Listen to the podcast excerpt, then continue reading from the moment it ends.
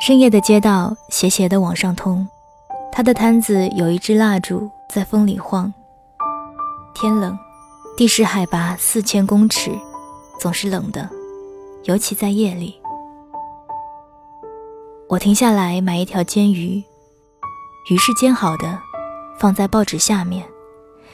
印第安女人很自然的要将鱼放回到油锅内再热给我。看到地上纸盒子里还睡着一个娃娃，不忍他为了我一点小生意再麻烦。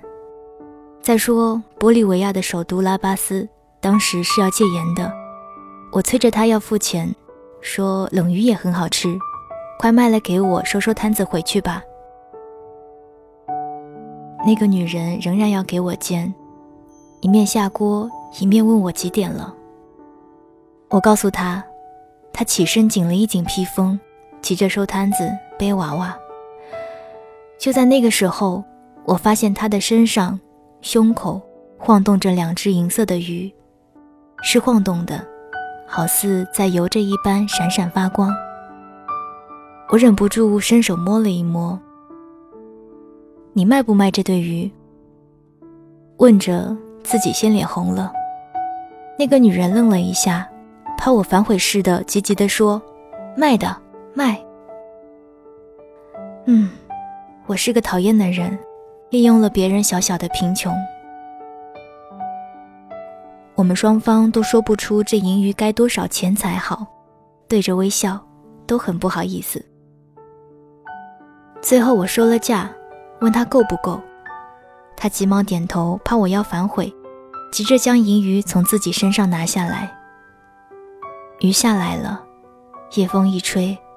吹掉了他没有别针的披风。我还有老东西，他说，他要我第二天去街上找他。